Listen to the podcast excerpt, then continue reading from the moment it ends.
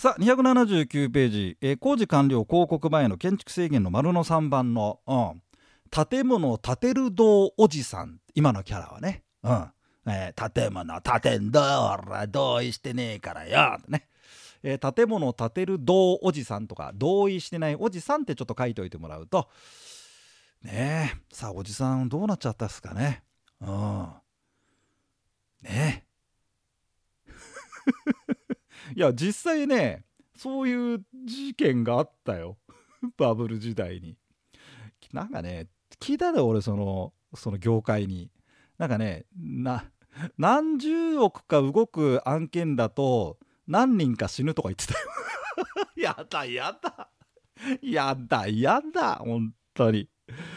昔ね。はい、えー、279ページです。工事完了広告後の建築制限。広告後そこ丸太で5工事完了広告後だからさあの開発許可を申請するときにこういった建築物建てますよみたいな話でやるわけじゃないですかね。だから原則はさそういった建物を建ててって言ってんだよ。工事完了の広告があった後ですからさあ土地ができましたよ。さあその地べたに建物を建てましょう。予定建築物行きましょうと。ね。だからあの予定建築物と以外の建築物とか、まあ、予定予定していた特定工作物とかさえー、をまあやってちょうだい。だまあそういう話は分かりますよね。ところがねこの変な話があるの。次のいずれかに該当する時はこの限りでない。でさあのーこのえっ、と丸一番は知事の許可ね。そこちょっと丸一つ許可、うん、ここはまあオーソドックスに許可ですよ。うん、知事が OK したんだだ知事がいいって言うんだったらいい。知事ねいいじゃないですかって話でまあそれはいいとして。その次にちょっと意味不明なのが用途地域が定められている時そこよくでよよくでもないか、うん、出てきますで用途地域ってなんだか分かんない人がまあ大体20万人受けて10万人ぐらいいるからもう何の話か分かんないですよね。うん、で用途地域が定められている時ってなってるこれなんだって話ですよね。で用途地域ってほら大種低層だったらさあの戸建て住宅にしてねってだからあのお店とかさ、大規模な、ね、ショッピングセンターとかその工場とかダメよとかさあったじゃない？で割と第二種住居地域あたりだと、まあ、その住居専用じゃない用途地域で住居系のね。そうするとあの商業系とその住居専用地域の間にさこうなんて言うんだろう。軟骨っていうのがなんだろう、まあ、ある種どうでもいい感じでまあ なんかなんだろう。春の終わりっていうの。夏だか春の終わりだか分かんないとかさ。なんかそんな陽気みたいな感じよね。なんか花粉症が治ったんだけどちょっと暑いしでも夏じゃないし夜は肌寒いしなんて。あの花見の季節薄着して後悔する女子たちみたいな。なんか本当に多いよね。うん。夜寒くなっちゃってみたいな。だからさもっと来てこいよって思っちゃうんだよ。まあまあそれはちょっと置いといて。そんな用途地域だと割とこう幅広に用途を立てていい。でちょっとそういうイメージでいきましたえーおじさんとリリー行くよ。工事完了の広告があってからやっとその敷地で建築家のここはいいよね。でも建てられるのは予定あの建築物でちょっとあのイメージ作ってください。特定考察はあんま出てこないですから。予定建築物です。それはそうよというけど例外が出ます。まず地図の許可はいいやね。その次用途地域が指定されている場合も話は別です、えー予定建築物の建築を知事の許可を受けずに建築できる。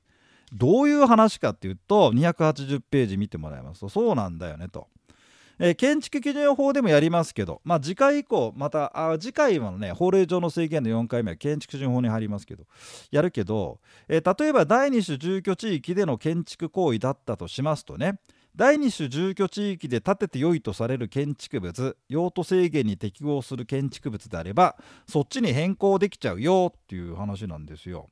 えーとそれでだなちょっと復習がてらでございます。どっち行こうかな。前前ちょっと前に遡るか。えーとねちょっと待ってね。ここ行こう。あじゃあ227ページを見ていただきたいんですがね227ページ。えー用途地域における建築物の用途制限で主なものを抜粋してきましたよと。で一番上に用途地域が並んでまして「ててでん」本当はさ「ててちゅうちゅう住居地域はじゅでん」ってねやったんだけどその「でん」ってのが実はその「てて」の中「ててて」の中から「でん」を切り離「でん」を作るみたいな感じでだから「低低田」ってのがあの「低低田ブラザーズ」なんですね。うん、テーテーデンブラザーズ3兄弟なんですよ。えー、ですんでね、えー、テーテーデンにしていまして。それとは、だからまあサイズ的に、だ建ぺい率、容積率なんかのサイズ的にも低低田。うん、住宅街、住宅街、畑がある住宅街、そんな感じですね。でそれで今度中高層住居が1種2種 one two がありますよねでこれはだから、えー、まあ45階ぐらいの、まあ、分譲マンション賃貸マンションいいですよで定々だとその45階ダメだよねうんでそれからほら第1種住居第2種住居準住居うん。えー、となんでまあ準住居はまあこれどもう道路の沿道んってなっててさ「うーん」ってやつよ。覚えてる？あの渋谷辺りだとあれだね。あの山手旧山手通り246から、えー、初台に抜ける山手通りだけどあそこが準住居になってて。あの初台方面に、えー、まあ、行きますと左側が確かね中高層なんだよ。で右側が低層なんだよね。だから住居専用地域のものところの幹線道路はまあ準住居だったんですけどね。えー、っていうところ。でもね近隣商業地域と準住居全然違いが分かりません。ほとんど建てていいのね。うん、で商業地域。だまあこれ商業地域と準住居地域だって先生同じじゃんなんてほぼ同じなんだけどあの商業地域の方がでかい建物建てられるのよ。ケンペ率容積率が大きい数値になってんでね、うん、ちょっとそんな違いがあって。でその後準工業工業工業専用で仮に第二種住居地域で開発行為しますよっていうと最初はあのー、マンションにしますなんつったんだな。共同住宅。ところが蓋開けてみたら事務所とパチンコとか、うん、ホテルとかカラオケボックス。だからカラオケボックスありのパチンコ屋がありの1階がなんかあのー、ねうん。あのー、そういった店よ。お店とかさファミレスになっててとかさゲームセンゲームセンターダメかな、うん、そんな風になってるようなね。えー、なっちゃってだからあれマンションじゃないんですか？みたいな感じで。おかしいななんて、うん、でも第二種住居地域だからあの第二種住居地域で建てていいっていう範囲であのー、工事終わってから変えちゃってもいいですよっていうこの そういう話なんですね。変でしょ？ということで一応280ページ、えー、もう一度上のおじさんなんだけど、まあ、用途地域に適合する建築物であればそっちに変更できちゃうよ。うん、後でまあテーマ別333やってみてくださいよ。まあまああとはそうだテーマ別333っていうのもさあの過去ね、えー、10年全部乗っかってるわけじゃないけどまあとりあえず分かってちょうだいよみたいなやつで、えー、仕上げはやっぱりさ過去問を解いてもらう。でだからまあ都市計画あの過去問だけ持ってるっていうんだったら都市計画法の開発行為っていうのは1問出ま許可1問出ますからえっ、とねまあ今ここのとこ問いの17番あごめん問いの16番ね。うん。で国土利用計画が問いの15で出てる年は17番。だ16か17がさ問いの16か問いの17が、えー、まあ開発許可なの平成21年からねは22年だったかな。まあそんな風になってますんで、えー、過去問持ってる方はそこのところをガガガガガッとやってもらうと。でどっかで出てくると思いますよ。はい。さあそんなわけでございました。お疲れ様。280ページ。工事完了広告後の公共施設ですが、えー、開発行為に設置された公共施設なんですがこれまあ協議同意なんて同意協議がやったりしましたよね。で工事完了の広告の日の翌日ってそこちょっと待ってよ。あのねまあでもここのところ引っ掛けで出てこないなあんまな、うん、工事完了広告の日っていうのがあの卒業式みたいなものですよ、うん、今日で皆さん卒業です。明日からは社会人とかね、うん、まあ学校の本音としてはああ生成したみたいなね。断捨離みたいな。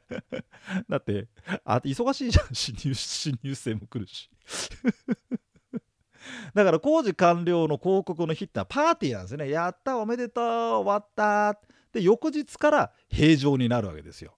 だから、えー、はいできました。完成披露パーティーです。ウェーイ。工事完了の広告ありのやったね。なんてやってその翌日から平常運行ってことだね。翌日において、えー、その公共施設の損する市町村の管理に属すると、えー、いういういう体ですね、えー、そういう段取りです。えー、でその開発購入に設置された公共施設の敷地っていうのもまあ管理者に帰属しますよ。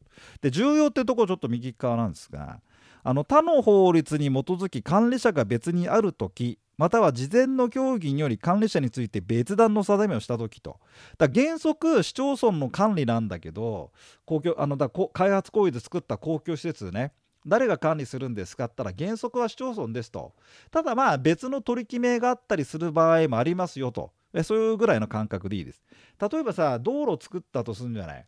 でその道路なんだけどまあ市町村道で市が管理してくれんのかななんてね思ってまあ。だけどまあ道路法って法律があってねいやここね、えーと、都道府県道として指定しますなんてことになっちゃうと、えー、そうすると都道府県が管理者ってことになっちゃうんだよね。だから道路でも市町村道なのか都道府県道なのかあとはもう一個国道なんてありますけどもね。えー、だ管理者が違ってきますんで、まあ、ただ道路っつっても都道府県道になってたらそれはあ市町村じゃなくて都道府県が管理だから敷地は都道管理者の都道府県のなんてね。そんな風に思ってもらうといいと思います。全てではないですよね、えー、ということが280ページのその下に書いてありますんではあなるほどなと思っていただきまして。はいそんなわけで開発行為ここまでが一段落でございましてさあ最後ですね。えーとね私はここ好きなんですよ。はい。えー、市街化調整区域内における建築制限。でもここでもほらもう市街化調整区域が何だか分かんない人ってのはもうもう、まあ、10万人は分かんないんだよな。20万人中10万人は分かんない。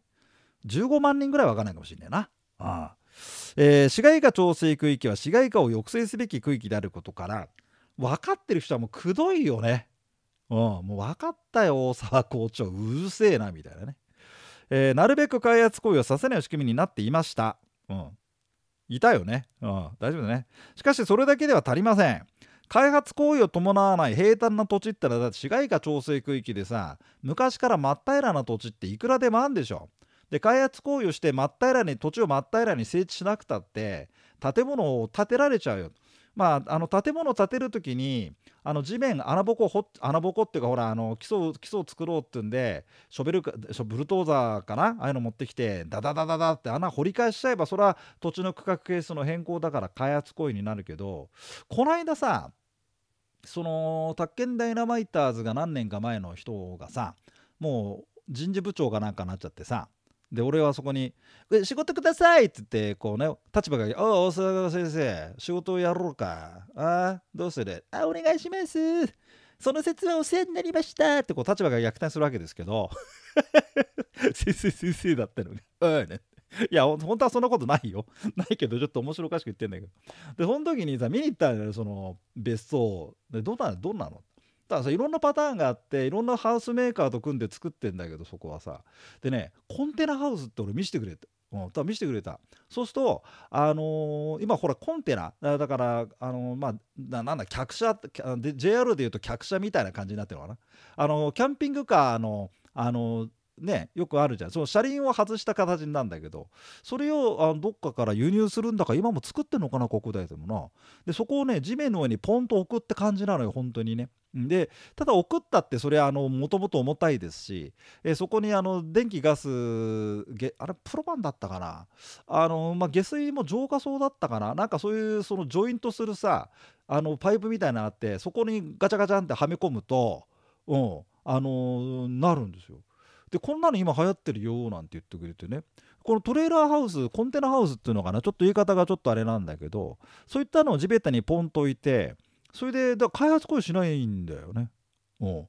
あ市街化調整区域なんだけど平らな土地があってそこにだからまた例えばほら JR で、えー、使わなくなっちゃった客客車、うん、あれ車輪車輪外して土地に置けばでそれであの下水道だ下水道じゃないや浄化槽だあのー、何で電気電気は来てたんだよな、うん、とことこガチャガチャとこうなんていうのかねこう接続すればさ一応土地に定着ってことになって建築物っていう扱いなんだってよ。建築事業所だから後でやるけど建築確認とかいるとか言ってたけどさあのそれでね開発行為をしなくても建物を建てちゃうってこともできるんだよね。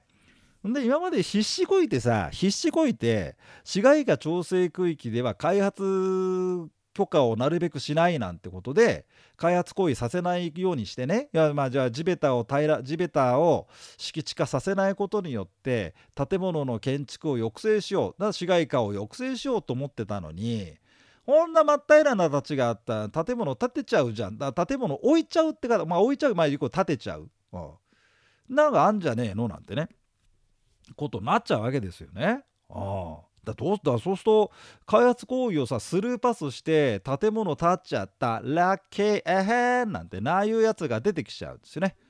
うん、あの森の中にあのこういう素敵な宿泊施設とカラオケ付きの作っちゃいましたなんて言うとそこに人がわざわざ来ちゃってさ人が集まってくるとじゃあケータリングだねなんてお弁当屋が来ちゃったりさじゃあそこになんか物売ろうかってんでねで街が住んでっちゃうんですよね。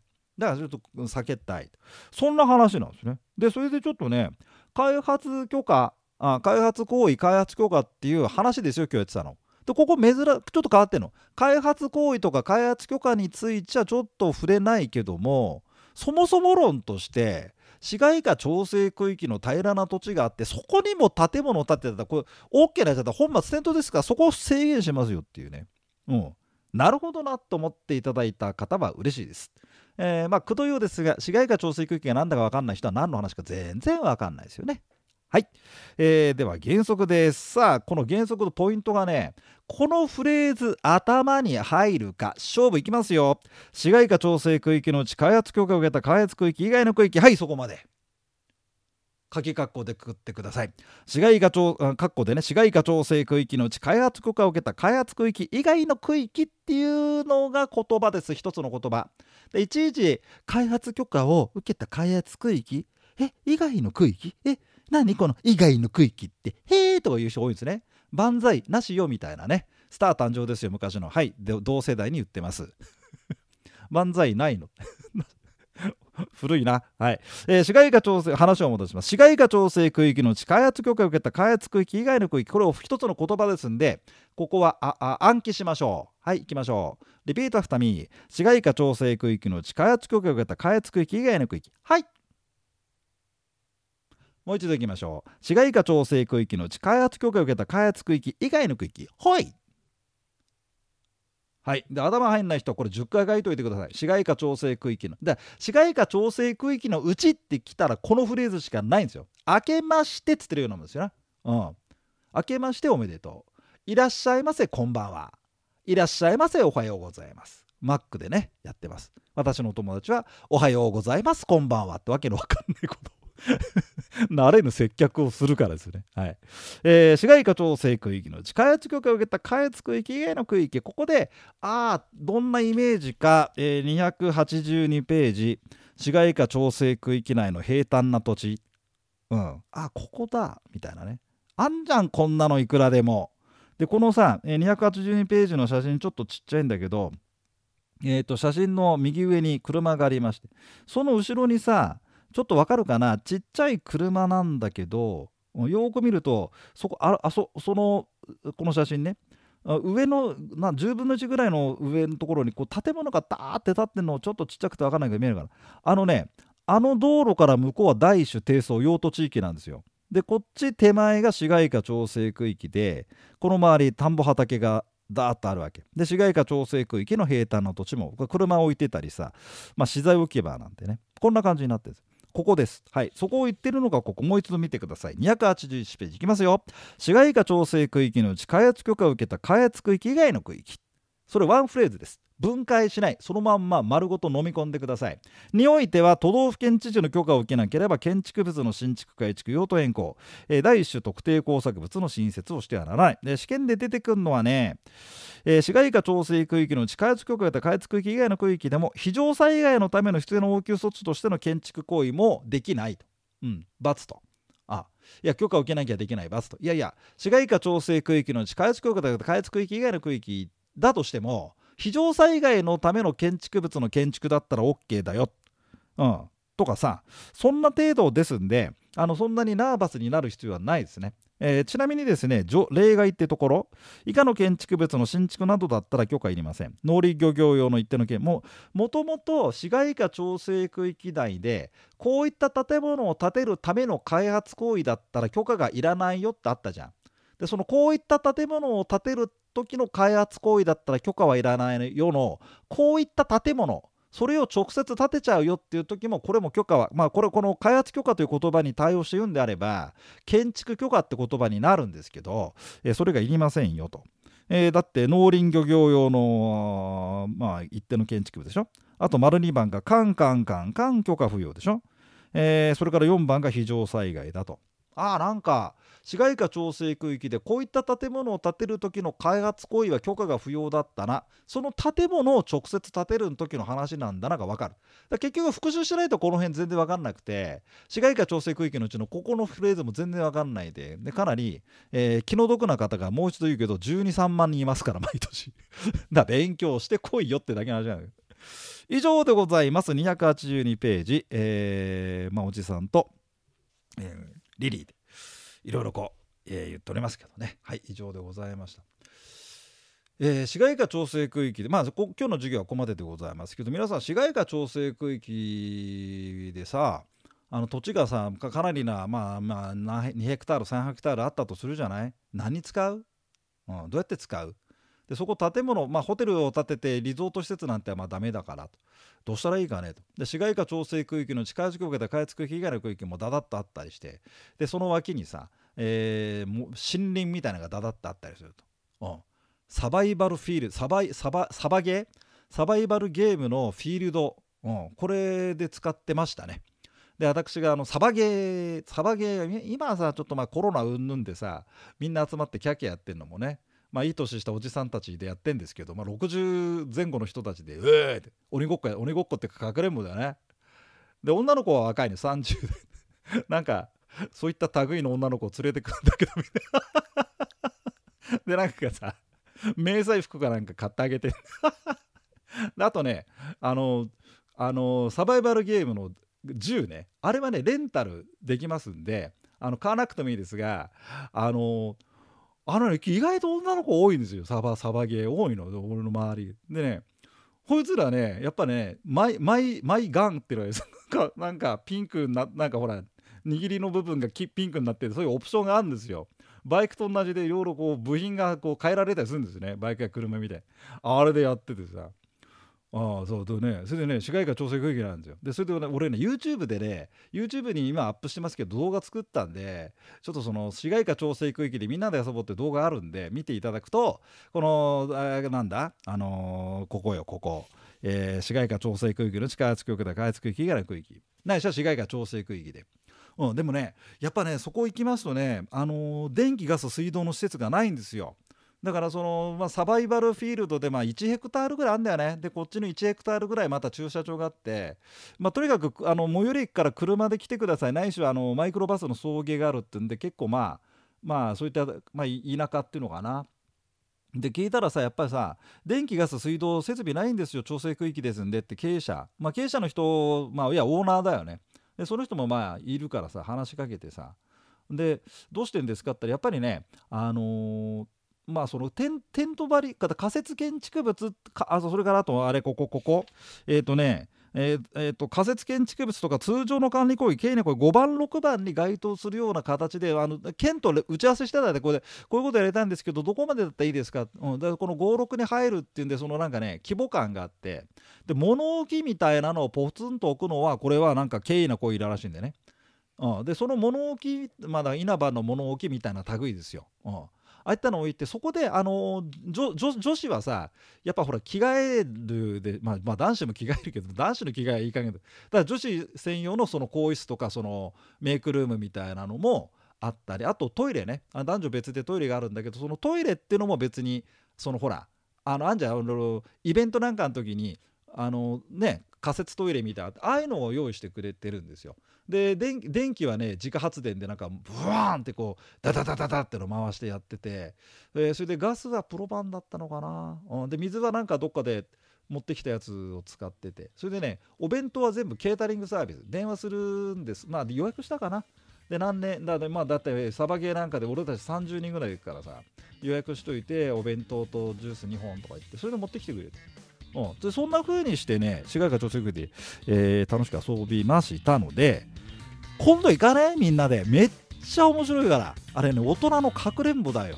でね撃たれるとマジ痛いっす。だから 頭くるから打とうと思うんだけど俺なんかさ我慢しきれずに飛び出るタイプ。そうすると大体あのそれで潜んでんだよあの茂みに女の子たちが。で3人ぐらい立ち上がって蜂の巣に当たったら当たったら手を挙げてフィールドから退場するの。だいたい15分で1つのゲームなんですけど。で生き残った方が勝ちみたいな。まあまあ簡単に言うと鬼ごっこです。1日遊ぶと結構疲れてあのその晩ぐっすり眠れますんでね。運動不足の皆さんぜひぜひ一緒に遊びましょうってことで。そう、えー、今日はあのサバイバルゲームのお話をしたいがために、えー、授業をやりました。はい。以上でございます、えー、時間が来ました。今日の講義はこちらです、えー、次回からは法律の制限4回目建築情報をお届けしますんでまた楽しい空間満載でお届けします、えー、ぜひぜひお聞きください。皆さんどうもお疲れ様でした